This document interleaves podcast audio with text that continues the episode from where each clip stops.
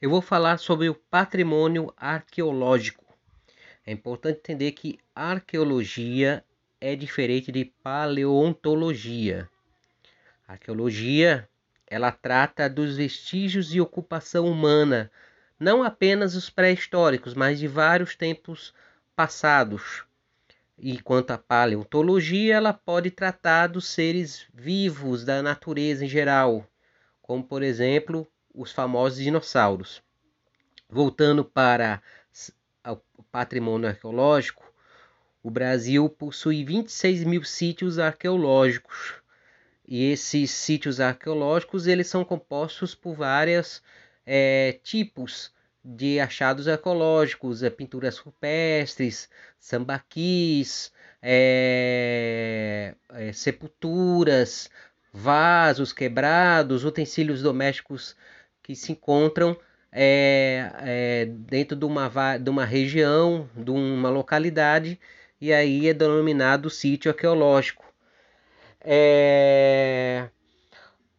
O Brasil é, tem um cadastro nacional de sítios arqueológicos, né, organizado pelo IFAM, né, então o órgão que organiza essa, o, a, o, patrimônio e protege o patrimônio arqueológico do Brasil é o IFAM, o Instituto de Patrimônio Histórico e Artístico Nacional, e ele tem esse cadastro nacional de sítios arqueológicos.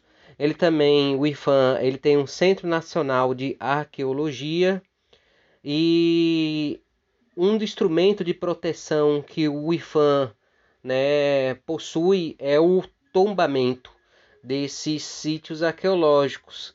Né? Ele é um procedimento do mesma forma como outros patrimônios culturais, ele tem que seguir todo um procedimento por instruções normativas, pela lei, pelo decreto que rege a proteção do, do tombamento do patrimônio cultural e a partir da finalização é, desse processo ao o registro de tombo, né? E nesse caso como patrimônio é, arqueológico. No Brasil, esses, nós temos é, 18 procedimentos de tombamento finalizados, então nós temos 11 sítios arqueológicos tom, tombados e seis coleções de museus.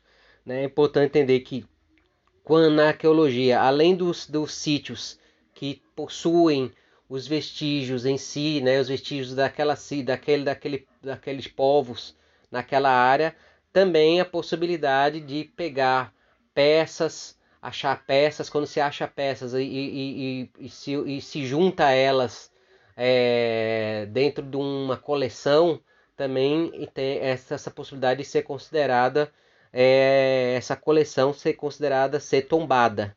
Né? Então nós temos seis coleções de museus também tombados aqui no Brasil. É... Eu queria destacar desses tombados duas, é... dois sítios de... que existem aqui no Brasil que são muito importantes e que são aqui do Nordeste. Um é de Alagoas, que apesar de ser Alagoas, ele trata de um, de um, de um, de um sítio arqueológico lá na Serra da Barriga, em Alagoas, mas são os vestígios do chamado Quilombo dos Palmares.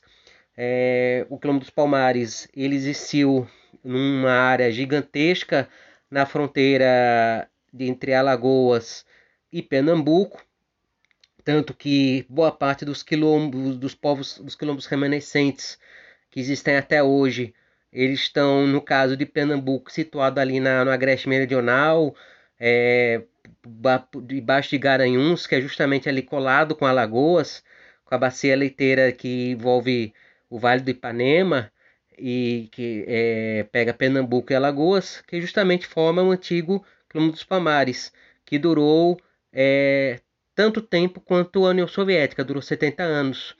Né? Então hoje é localizado lá na cidade de União dos Palmares. O outro sítio é, arqueológico importante, tombado, que inclusive é patrimônio mundial considerado pela Unesco é o Parque Nacional da Serra da Capivara, que é um projeto, um, um processo é, já conhecido mundialmente, é, capitaneado pela é, arqueóloga Niede Guidon, junto com cientistas franceses também, em que é, trata também não só de vestígios arqueológicos em si, mas fala também das possibilidades de rota das civilizações é, das, dos povos, é, dos primeiros povos americanos, vamos dizer assim. E aí discutindo várias teorias, se os povos americanos surgiram aqui, né, é, de uma evolução aqui no nosso América do Sul, ou vieram por cima através do Estreito de Bering, descendo pela América do Norte.